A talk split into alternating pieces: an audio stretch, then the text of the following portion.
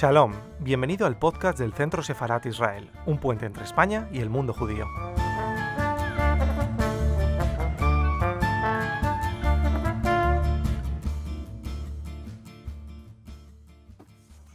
Buenas tardes, desde Centro Sefarad Israel les damos la bienvenida a nuestro canal de YouTube. Nos alegra de contar con tantos nuevos miembros para poder seguir estas actividades. Como saben, Centro Sefarad Israel es una institución del Ministerio de Exteriores, Comunidad de Madrid y Ayuntamiento. Es un consorcio que se dedica a la diplomacia pública. Y hoy tenemos el gusto de presentar un libro que su lectura realmente resulta muy, muy interesante, sobre todo en este momento. En un momento en el que la carta forma ya parte de una especie de arqueología del tiempo y además que estamos celebrando próximamente y Centro Sefarad Israel va, va, a hacerse cargo de algunas actividades en torno a Marcel Proust, del que se va a celebrar el año que viene, 100 años de su desaparición y además hace este año 150 de su nacimiento. Por lo tanto, creo que esta carta es un buen preámbulo para este libro, perdón, que es casi una carta, es un preámbulo para entrar y conocer bien a este autor que nos ha dejado una magnífica obra, testimonio del siglo pasado. Elba, tenemos, contamos con nosotros a Manuela Arroyo, que es una eh, ensayista, escritora, que está dedicada también a todo el mundo cultural, y a Clara, que es la editora de Elba, eh, de Elba Editorial. Es editora, como ella dice, de una editorial magnífica y Clara Pastor es una persona que está en todo el proceso editorial y además desde el Centro Sefara Israel felicitamos a las editoriales independientes que hoy en la Feria del Libro además han tenido mucha presencia. Así que muchísimas gracias a las dos por estar aquí esta tarde y presentemos este magnífico libro que está lleno de misterios. Bien, muchas gracias. Muchas gracias, Esther. Eh, bueno, pues eh, yo voy a, decir nada, cuatro cosas sobre, sobre el libro, sobre este personaje tan misterioso que es Marie Williams. Marie Williams de soltera eh, es, una, es la mujer de un dentista americano cuando se muda al, al 102 del Boulevard Haussmann. Em, entonces ella nació, en, se sabe muy poquito de ella, nació en 1855, se casó en primeras nupcias con con un agente de una compañía de seguros y se divorcia, se casa en, 1903, en 1908 se divorcia, que es el mismo año que se traslada al Boulevard Haussmann, con un hijo nacido en, 1904 y, bueno, y eso es todo lo que se sabe de ella. Y además de lo que, de lo que sabemos por las cartas de Proust. Voy a leer un, pequeño extracto. Celeste Alvarez, la la secretaria eh, personal de Proust describe a la pareja de este modo. Dice, en el piso de arriba estaba el extraordinario Williams, el dentista americano. El dentista era deportista y salía todos los sábados con su chofer para ir a jugar al golf. Se había casado con una artista, muy distinguida, muy perfumada. Era una gran admiradora del señor Proust y se lo había dicho por escrito. Recuerdo que ella tocaba el arpa. Su apartamento estaba en el tercer piso encima de la consulta de su marido. El señor Proust consideraba que formaban una pareja dispar. Creo que nunca conoció personalmente a la señora Williams, pero tenían una correspondencia y sé que él apreciaba el refinamiento con el que ella se expresaba en sus cartas. Bien, parece que se vieron al menos una vez. No, no, no está muy seguro. El chico sí, el hijo eh, había subido a visitar a Proust, o sea, era una especie como de intermediario, porque en las cartas sale varias veces, me ha dicho su hijo que subiría, no sube, me tiene que traer un libro. Y ellos dos, es curioso porque tenemos que situarnos en la época. O sea, esta señora que parece evidente que está sola, que, no se debe divertir mucho con su marido o su marido con ella, porque son caracteres muy, muy dispares, em, está en, en su piso sin más ocupación, pues eso que tocar el arpa, es, muy melómana, y Proust abajo con sus achaques, con sus enfermedades, y se escriben. Se escriben de un piso a otro y a veces por correo, o sea, por correo postal.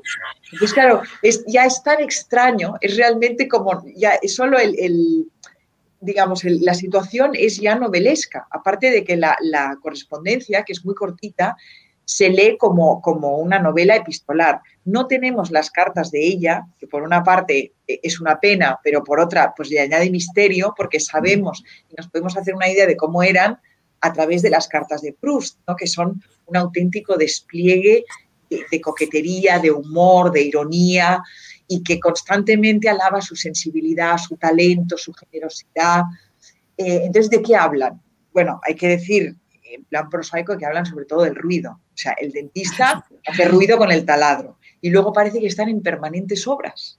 Y entonces Proust, que padece de ruido, de insomnio, bueno, Proust padece de todo, de exceso de memoria, le pide y le suplica a esta señora en las cartas, y eso forma parte de la coquetería, pues si mañana podría decirle por favor al electricista que viniera a esta hora, porque yo a esta hora descanso. Entonces, ahí hay una cosa también de algo que él quiere conseguir, ¿no? Y que le agradece la gentileza, de las rosas de invierno.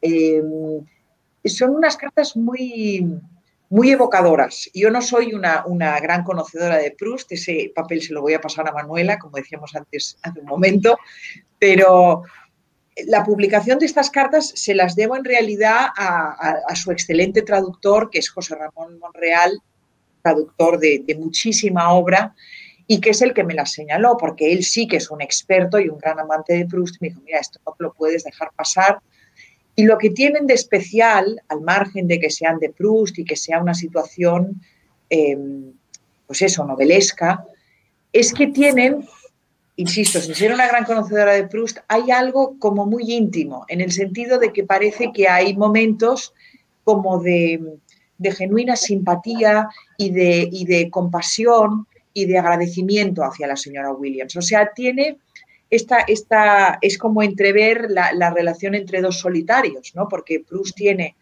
esa soledad combinada con la imaginación, bueno, es la gran realidad del escritor, y la señora Williams, pues es una señora triste, como, como tantas señoras tristes conocemos. ¿Sabéis aquella expresión de, bueno, es que lo tiene todo y lo tiene todo? Bueno, lo tiene todo y lo tiene nada, porque se separa poco después del dentista, se casará otra vez y, y ahora si me a la memoria creo que se acaba suicidando. O sea que eh, entonces es esa cosa que en muy pocas páginas y, con una fascia, porque no tenemos las de ella, eh, el lector se, construye una idea muy viva de, cómo debía ser esa realidad. Y bueno, y ese es el motivo de, publicarlas. Son unas cartas que están al alcance de todo el mundo. No hay que haber leído El tiempo perdido, porque si no fuera Proust, claro, el, el gran catch comercial es que son de Proust, pero si no fuera, yo no publico nada que no me entusiasme. Y si no fuera Proust, daría igual. Si fuera una correspondencia anónima, sería tan evocadora y tan evocadora de una época, porque claro, Primera Guerra Mundial, hay una carta sobre el bombardeo de la Catedral de Reims que no tiene desperdicio, ¿no? Entonces, bueno, en muy poquitas páginas tienes un sentir eh, muy claro de cómo es ese mundo sensible de Proust. Y no quiero alargarme más. Eh, bueno, estoy muy agradecida, estoy encantada ahora de escuchar a, Esther y a Manuela y muchas gracias y que disfrutéis con la lectura. Pues muchísimas gracias, Clara. Yo también quiero escuchar ya a Manuela después de la lectura de, de, este libro, que la verdad que es un libro que me ha sorprendido por varios motivos. En primer lugar, este es un Proust que está en una habitación que es un Proust encerrado. Cuando Proust, en una primera época, todos sabemos que, era un visitador de los salones y que él nos lo cuenta, todas esa Madame de Guermantes y, y esa época de los salones, de esas conversaciones que tienen como picardía y tienen algo oculto y que tienen siempre esos dobles sentidos del, que tanto huía Stendhal y que tanto le gustaban a Proust. Tanto le gustaban y era tal su, su, su amor a estos salones que le consideraban una especie de snob y que era superficial y por eso tardó en que su libro pudiera ser un libro como es hoy una obra de arte reconocida por, por los editores, hasta el punto que hasta allí rechazó la publicación considerándolo a él como personaje y se cree que ni leyó el libro, ¿no? Entonces, yo no sé, Manuela, pero a mí me, lo que me resulta es enternecedor cómo, cómo estamos describiendo ya a alguien que de ese amor que tenía al, al salir y al, al encuentro con los otros, lo que está es centrado en el ruido.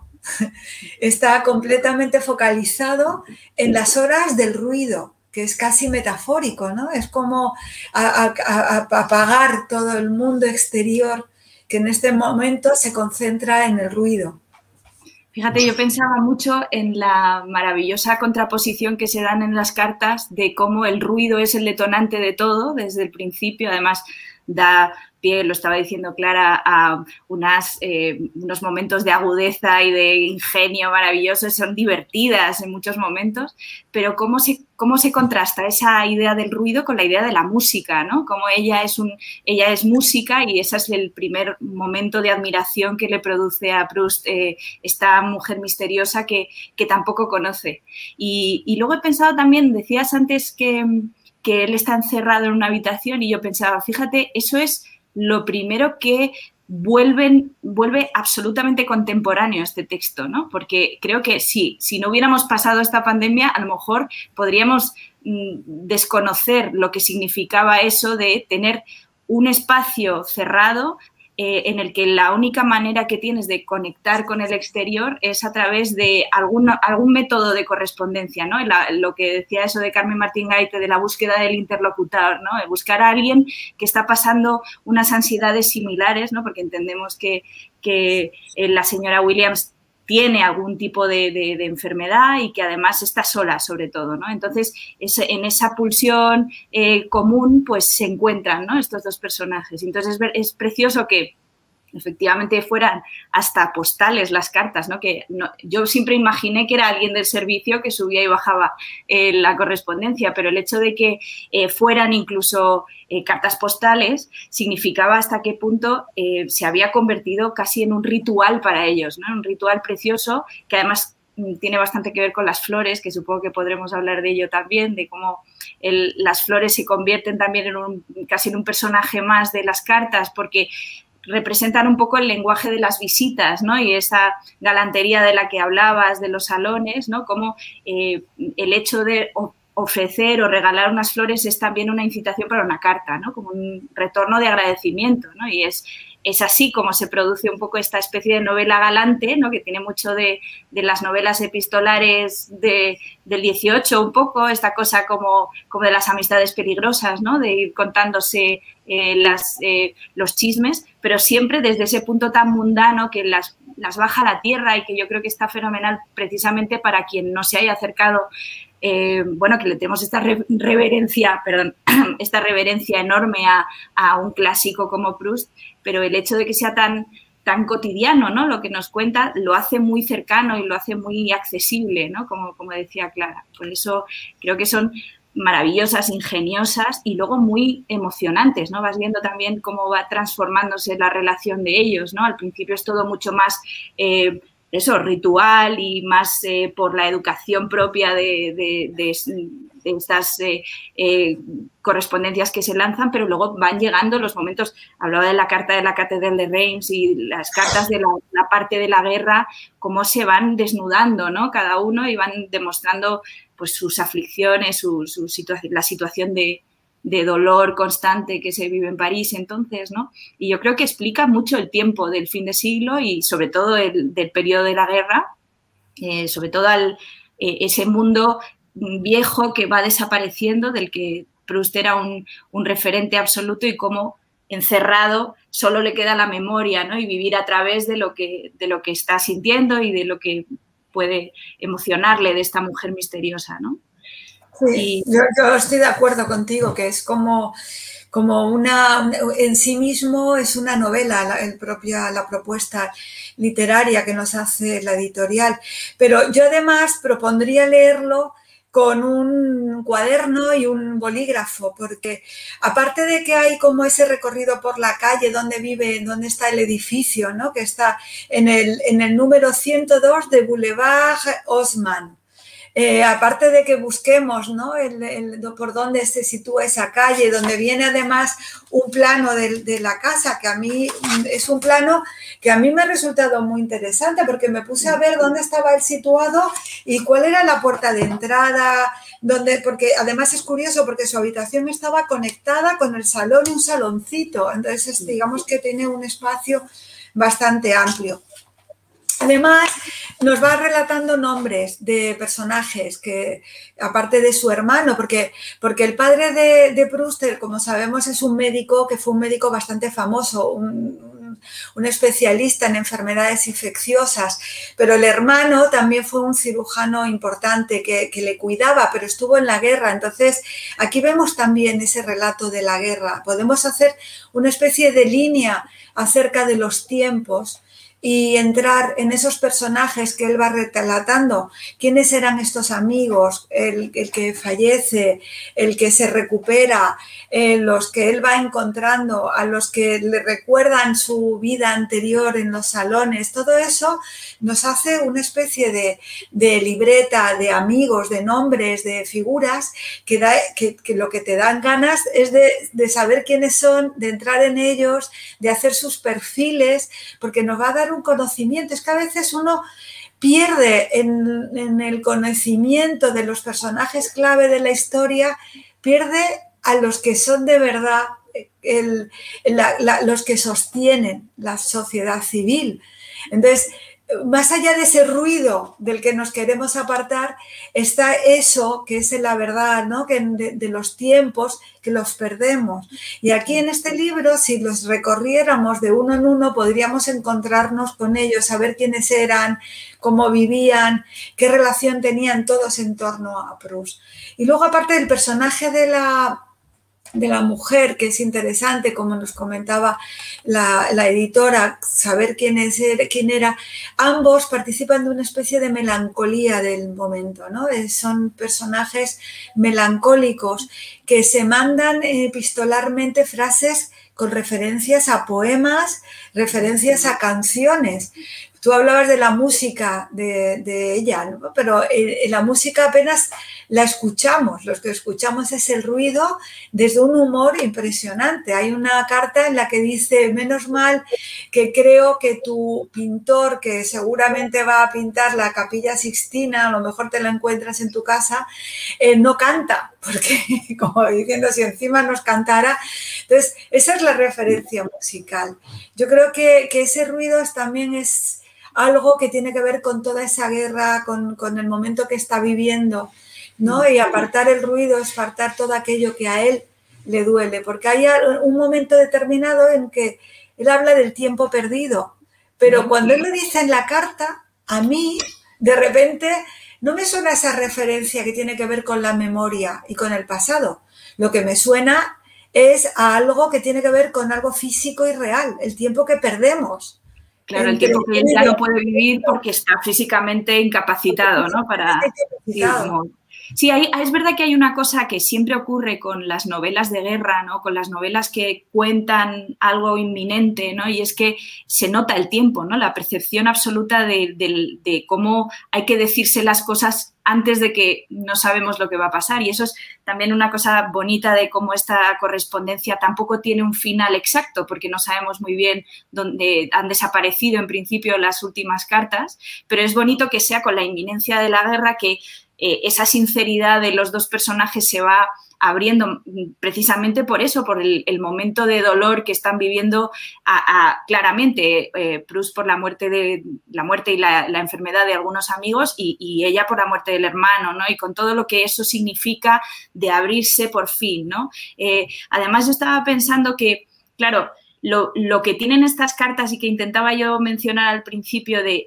cotidiano es cómo, yo creo, se ve perfectamente cómo opera la, cabeza de Proust, ¿no? Es decir, él coge un elemento de la, de la realidad, de lo que le ha ocurrido en, el mundo diario y hace una sinestesia absoluta, lo, convierte en algo eh, que significa otra cosa, ¿no? Y que nos, se vuelve mucho más sofisticado y mucho más interesante de lo que era, ¿no?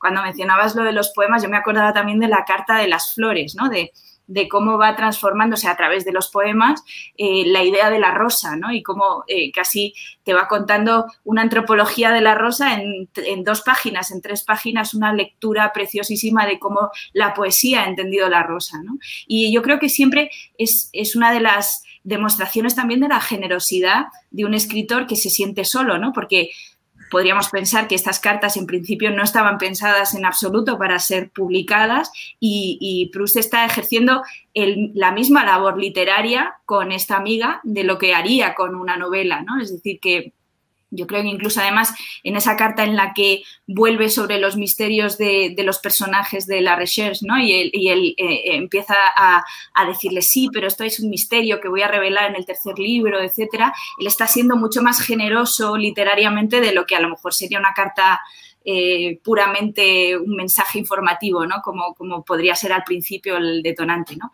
Yo creo que eso hace que, que tenga muchísimo más interés en la correspondencia y que además la convierta en algo verdaderamente literario. ¿no? dice el prologuista en, un momento dado que, los críticos han despreciado mucho las cartas de, de, ¿no? que las han considerado siempre como muy frívolas y muy snobs, pero yo creo que eh, aquí por lo menos eh, hay un Proust que es eh, es esa mentalidad ultrasensible ¿no? y, capaz de entender el mundo de una manera creativamente eh, insuperable, ¿no? Es decir, es verdad que decía Clara que no conocemos el otro lado y las cartas de la señora Williams, y yo también pienso que es mejor, porque a lo mejor serían peores y se nos caería un poco el misterio, ¿no? probablemente es más bonito que ella no, bueno, pues que sea un personaje que se queda ahí en el vacío y que nos imaginemos que las cartas son tan buenas como las que escribe Proust, ¿no? Bueno, has hablado del prólogo y está bien que mencionemos que es de Jean-Yves Tadi, que la verdad que está muy bien como introducción al libro y luego en la nota de la edición francesa nos dicen que las cartas han entrado a formar parte recientemente de la colección del Museo de las Letras y los manuscritos. Porque además en las fotos, que yo no sé si tú lo has intentado, pero, pero yo he intentado leer alguna de las, de las letras que vienen fotocopiadas de las cartas porque me, resulta apasionante verlo directamente, ¿no? Y, lo que pasa que, claro, la letra cuesta mucho poder leerla. Yo no sé, Manuela, si tú has sentido en algún momento que hubiera una especie de seducción más sensual entre ellos. Eh, no sabemos lo... Imagino que ella estaría eh, contenta y feliz de ese tipo de correspondencia, pero él no era el escritor que soy. Tenemos que hablar que en ese momento tampoco estamos hablando del Proust, que ya forma parte de la historia de la literatura con, de los grandes, ¿no? del canon occidental, más eh, de, una forma totalmente sin duda. En ese momento ella está correspondiendo a un escritor que en su momento pues empieza a ser ciertamente conocido, pero no es el gran escritor y, yo no sé si notas alguna chispa de seducción en lo que en las cartas de él y que pudieran estar también luego en las cartas de ella, porque de ella sabemos que luego se divorcia. Más tarde y que tiene otra continúa con otra pareja, ¿no? Hasta que tiene un final trágico. Pero no sé no sé muy bien si puede entenderse que hubiera algún tipo de seducción. No sé cómo lo ves tú. Bueno, es difícil saberlo, porque yo sí considero que, lo que cuentan las cartas es, desde luego, seductor, como, como nos lo cuenta, y, esa manera de, agradecerle tantas, tantas veces esas flores son, son ocasiones un poco como eh, pretextos ¿no? para escribirse.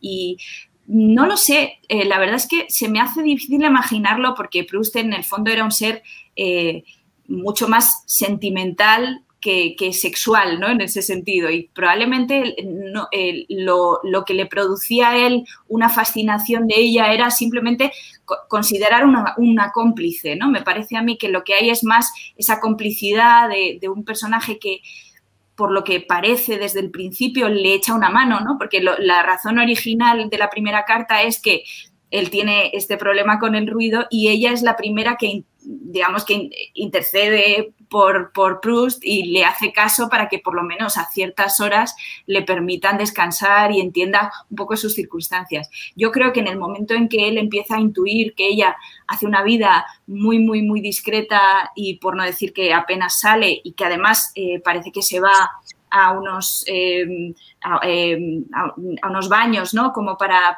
recuperarse probablemente de una tisis, no lo sé, eso es lo que parece que, podríamos intuir. Yo creo que está claro que se entienden desde, desde, esa dificultad de entenderse con el mundo, ¿no? De alguna manera. Entonces, yo creo que eh, sí es posible imaginarlo así, pero bueno, también podemos entender que Odette también en, en, la recherche es otra entelequia de amor, ¿no? Es decir, es, más como una imagen del amor, es enamorarse del amor, ¿no? Con lo que, lo que parece que está intentando. Con lo cual es un juego de seducción probablemente más literario, más intelectual, eh, que, real, ¿no?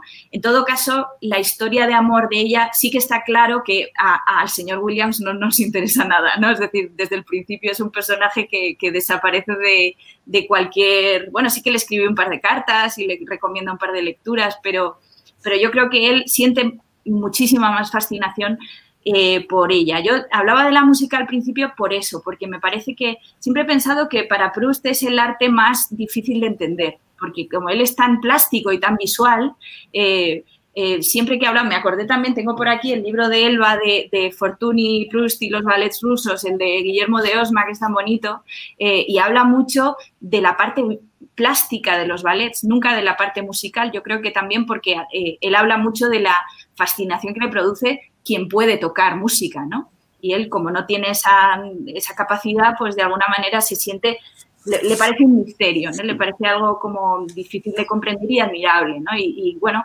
esa es como el, sueño de él es poder subir a la casa, que, en principio sabemos que hay una visita, pero no parece que sea en casa de ella, eh, y que para él, pues el sueño es eh, escucharla tocar, ¿no? Entonces se lo ha imaginado tantas veces que es más, casi más romántico así, ¿no? Y más eh, una ilusión, más que otra cosa.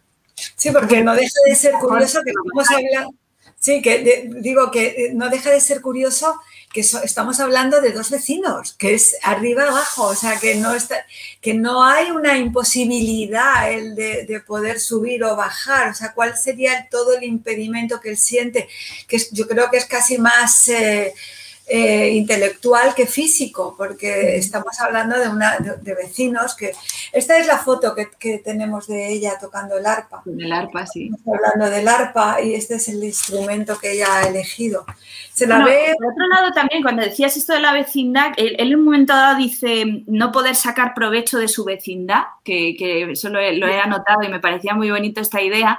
Primero, probablemente por las inconveniencias de salud, pero luego también yo pienso porque para Proust, o esa es un poco la lectura que yo he hecho alguna vez de, lo poquito que he leído de él de, por el camino de Swan, es que los espacios son súper íntimos, ¿no? hay una intimidad enorme que se produce y cuando uno entra en el espacio del otro, eh, tiene que ser por una razón muy, muy verdaderamente conseguida, ¿no? Los salones, claro, son espacios públicos, pero, pero sí que la intimidad de una casa es, un, es una ruptura de, del, digamos, del ritual habitual de, una galantería, ¿no? Hasta que no se te invite, pues no, uno no, entra ahí, ¿no? Entonces es bonito cómo esa correspondencia, al final es verdad que está entre medias el hijo, ¿no? Que, que todo el rato menciona Proust en las cartas como eh, eh, parece como que le interesa mucho el personaje del hijo, mucho más que el marido, desde luego, y, que es quien, quien de verdad está ejerciendo un poco de ascensor de, las cartas, ¿no?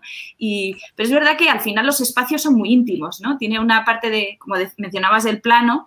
Eh, claro, el salón de Proust podría ser algo medianamente social, pero la habitación donde él pasaba tantas, bueno, hemos hablado siempre de la cama y de, y de lo que significaba para él escribir en su habitación, es, es puramente conocerle de verdad por, por, el alma y por el cuerpo, ¿no? De alguna manera, y es, y es más difícil que se acceda a ello, ¿no? Pero bueno, sí que es verdad que, que es, es, muy... A mí me recordaba todo el rato a la pandemia, ¿no? Me, me, acordaba de las, pues eso, de cómo estamos conversando tú y yo ahora mismo, ¿no? De lo que es eh, intentar reflexionar de una manera profunda sin, tocarse y sin tener algo físico, ¿no? Y eso te hace pensar que a lo mejor pues resulta que Proust como, como buen clásico siempre es contemporáneo, ¿no? Sí, lo que pasa es que en este momento, comparado con el otro tiempo, es interesante también ver cómo lo inmediato ha sustituido a la reflexión.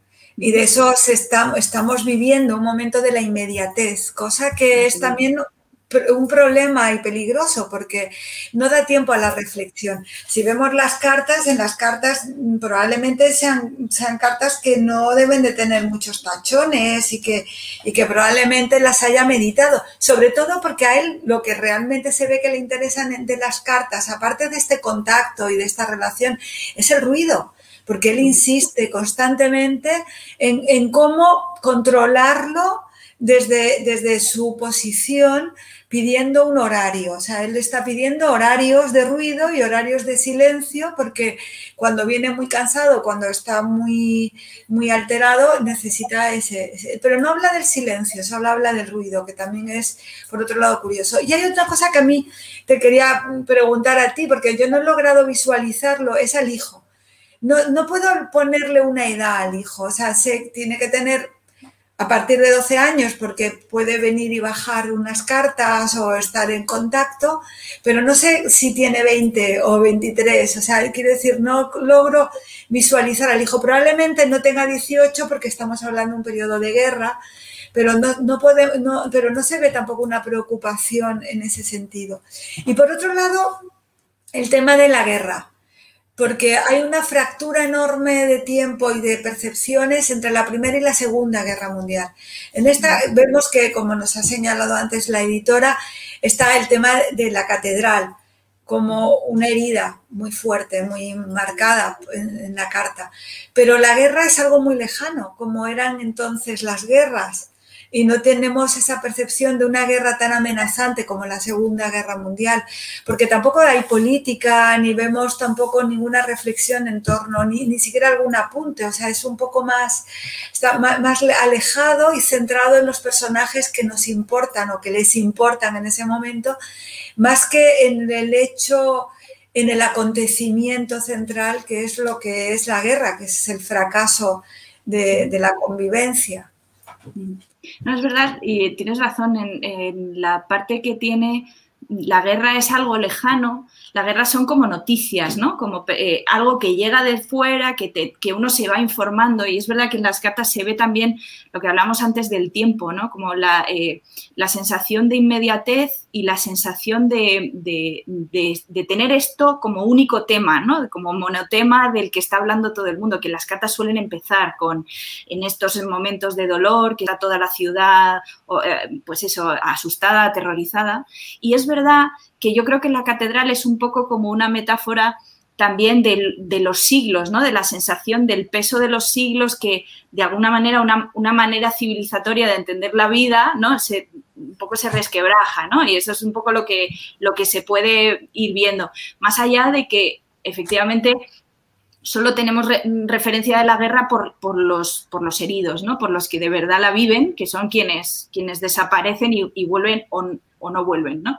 Eh, y yo creo que en eso Proust, en un momento dado, si te acuerdas, eh, él dice que tiene que pasar un, ejercicio militar o un ejercicio médico para saber si está apto para, ir a la guerra. Y yo pensaba, madre mía, con, este pobre hombre que, que, se va, se sale de casa y tiene que estar dos días en cama porque por, el, por los achaques que le produce, es, bastante alucinante y la necesidad pura de, gente joven, de, hombres jóvenes que, vayan al frente, ¿no? ¿Qué significa? Así que sospecho, por lo que reflexionamos así juntas, que el hijo estará en, en una edad pues eso, anterior a los 18, desde luego, será un mancebillo, ¿no? Como de unos 15, una cosa así, 14, yo me lo imagino más bien así, porque lo que sí sé es que tiene que ser un, chico con el que pueda conversar Proust de una manera más o menos, porque sí parece interesarle eh, las cosas, su madre parece haberle incitado a que hable mucho con, el escritor ese que vive debajo de casa, ¿no? Eh, un poco esa idea. Pero sí, desde luego a mí las cartas que tienen que ver con la guerra son las que me parecen más, más a corazón abierto, ¿no? que parece difícil, teniendo en cuenta que Proust siempre es más, eh, tiene muchos tamices, ¿no? Tiene como muchos filtros, ¿no? Su, literatura y, aquí es cuando más directo parece, ¿no? Con sus, la emoción está como a flor de piel, ¿no? De alguna manera y son verdaderamente bonitas y hay, no sé, eh, muchas cosas que, probablemente se podrían cotejar con, ciertos pasajes de la recherche. Ya digo que no conozco lo suficiente, pero sería bonito ver qué está escribiendo en ese momento, ¿no? Ver cómo, cómo de, afectado está por la, situación social para, con su, para con su gran obra, ¿no? Y bueno, sí que a mí me ha parecido un libro absolutamente delicioso que lo que hace es quitarle peso, o sea, quitarle polvo a la estantería de clásico, ¿no? Yo creo que es una manera fantástica de, de enfrentarse a, un nombre propio como Proust sin que dé ningún tipo de, miedo en absoluto, ¿no? Para quien a lo mejor no haya tenido ocasión todavía de, lanzarse. Yo creo que eso es buenísimo, ¿no? Al final es un poco esa cosa de Calvino, de un clásico, es esa cosa que sabes de qué va y siempre te sorprende, ¿no? Yo creo que están todos los temas de Proust, pero, pero está muy bien que, uno se pueda lanzar sin, miedo, ¿no? Sin red a un texto tan tan sutil, tan delicado y tan cotidiano, ¿no? Que por otro lado nos lo humaniza mucho, ¿no? Pues la verdad que me encanta, Manuela, porque que digas de quitarle polvo, ¿no? Porque realmente es lo que hace este, este. Es, una, es un libro que es eh, ágil, fácil de leer, nos suscita curiosidad, nos divierte. A mí me, ha hecho sonreír varias veces, ¿no? Cuando le veo la picardía de cómo se lo dice. Cada vez se lo dice de una forma diferente para ver cómo encuentro el momento para soltarle que deje el ruido. Y yo creo que está muy bien que leamos esto cuando nos estamos acercando ya a su centenario, ¿no? El centenario de su muerte. Y está más vivo que nunca, porque cuando leemos y cuando hablamos de la memoria y del tiempo, yo creo que es fundamental en este momento poder acercarnos a una obra que, nos hace reflexionar sobre, sobre, sobre, sobre todo eso, el tiempo, el tiempo, lo que hace el tiempo en nosotros, lo que, cómo hacemos, ¿no? Y en este sentido lo, lo he recuperado de otra manera. El tiempo que perdemos, no hay que perderlo. El tiempo que, no, se, no, se, va a recuperar jamás, ¿no? Esos segundos, ese instante que dejamos que se desvanezcan, sobre todo en este momento que, todo se precipita y que parece todo tan precipitado, yo creo que hay que volver a la calma y a, la reflexión y, al diálogo entre, entre uno y otro, encontrando de verdad las palabras adecuadas, porque aquí se ve que hay una búsqueda de del tono y una búsqueda de cómo hablo a alguien que es mi vecina, pero que en realidad voy conociendo poco a poco, a la medida que va pasando las cartas se han ordenado en función a un criterio que es el temporal, sin que los que lo han recopilado sepan exactamente cuáles son los tiempos. Lo que nos, por eso nos da esa sorpresa y ese juego. Nos invita a este libro a jugar, a jugar con él, como decíamos antes, no solo geográficamente, a través de los personajes, también a través de los tiempos. Tú preguntabas qué estaba escribiendo en ese momento él. Yo creo que es un buen ejercicio. ¿no? Yo te confieso que al leer este libro me dieron ganas, por un lado, de jugar con, con, un mapa, y pero por otro de volver a leerlo. Yo quisiera retomarlo a Proust y, dedicarle el próximo año entero a, volver a leer su obra porque, porque creo que me puede enseñar y me puede hablar a mí en este momento, ¿no? Sí, además yo creo que yo en estos tiempos en que la literatura se ha convertido mucho, eh, sobre todo la literatura y en general las artes, ¿no? Eh, las series, las, todo es trama, ¿no? Es decir, eh, vivimos en un mundo donde todo es el, mundo es de, los que generan el, el retuécano, ¿no? El conflicto. Y yo creo que Proust es el, que huye de eso absolutamente, ¿no? Y, recuperas también la, sensibilidad de las cosas pequeñas, ¿no? Y cómo puedes estar eh, maravillado por recuperar un poco esa cosa sensorial de, la vida. Y parece mentira, y siempre lo pienso como alguien que, prácticamente no, no, vivía de su cuerpo, no, no, tenía una vida corpórea prácticamente, podía generar tantísimas emociones eh, físicas ¿no? cuando lees. Y yo creo que está fenomenal que huyamos un poquito de, las novelas así recetarias, ¿no? de la fórmula clásica y volver un poco a, recuperar la finura, ¿no? sin que eso signifique para nada caer en intelectualidades excesivas ni de, ni de elitismos, para nada, al revés. Yo creo que es, una manera también eso de recuperar la emoción de las cosas pequeñas, ¿no? Que, que, es tan necesaria y son los libros que al final te quedas con ellos más, ¿no? me da la sensación. Todos los demás entran dentro de un, de un, grupo mucho más eh, repetitivo, creo yo, ¿no? Y estas cosas pues son las que de verdad te, te emocionan a fondo, a tope. Oye, Manuela, ya estamos llegando al final de, nuestro tiempo. Te agradezco muchísimo esta, esta charla, eh, también a la, a la, editorial por la publicación, porque Elba además está haciendo un trabajo editorial muy interesante, recopilando una serie de textos biográficos, pero a mí me interesa mucho el tema de las cartas, me interesa muchísimo porque era, nos marca una diferencia abismal con nuestro tiempo y por eso me interesa volver a recuperar ese encuentro entre autores, encuentro entre personajes que te dan una visión muy amplia y diferente de, de lo que, de, aparte de sus, de sus biografías. Me gustaría simplemente para que termines, Manuela, tú con, con esta charla acerca de, del ¿Qué, ¿qué, nos recomendarías para, para, celebrar el año próximo, con el que nos gustaría contar contigo de nuevo, para celebrar ese recuperar o para, para reencontrarnos con ese centenario de la desaparición y que es de la entrada a la literatura universal de, de Marcel Proust, que además forma parte también de, de, nuestra, de nuestra herencia cultural judía, porque su madre lo era y él tenía cierto vínculo también y mucha preocupación. Se vio en el Affair Dreyfus como él estaba también muy preocupado con ese tema y porque además él habla de los tiempos del sábado, de algún modo ahí habla también de, de, esas comidas que tenía con su madre en sábado y su madre fue un personaje muy importante en su vida, como lo fue su padre para el hermano, porque eran ambos eran médicos. Así que, ¿qué nos recomiendas, Manuela, para terminar? Bueno, yo desde luego no sé si soy ni muchísimo menos una persona capaz de decir eh, las mejores obras de Proust porque eh, he leído lo que he leído, que no es tanto, eh, pero sí que yo desde luego tengo intención de volver sobre la research. Yo leí por el camino de Swan y quedé fascinada, lo que pasa es que no seguí, ¿no? y quiero seguir continuando mi camino por, por, por la propia research.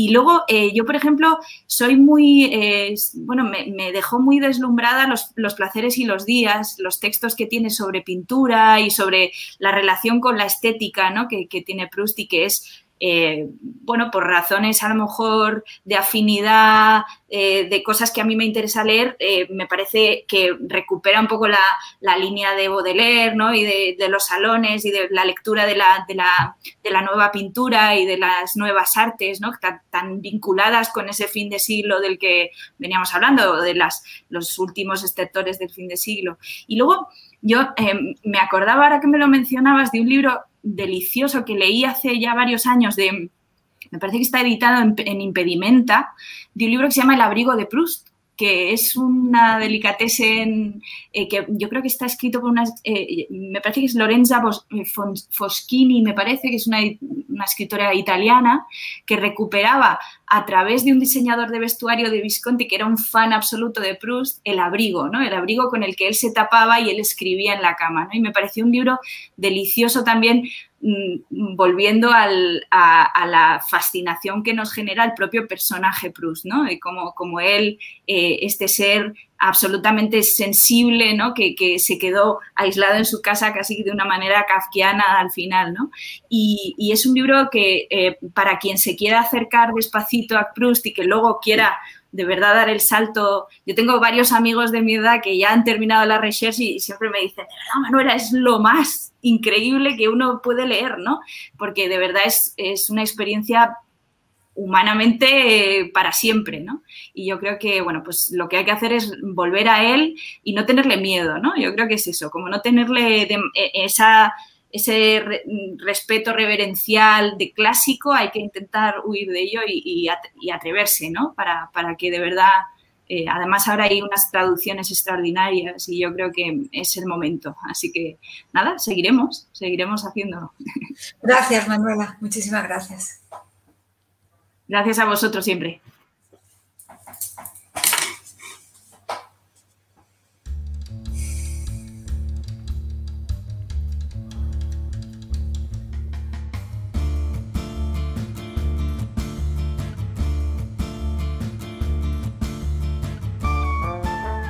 Gracias por escucharnos. Recuerda que también nos puedes seguir a través de Instagram, Facebook y Twitter con el usuario arroba Centro Israel o si lo prefieres en nuestra página web www.sefarat-israel.es.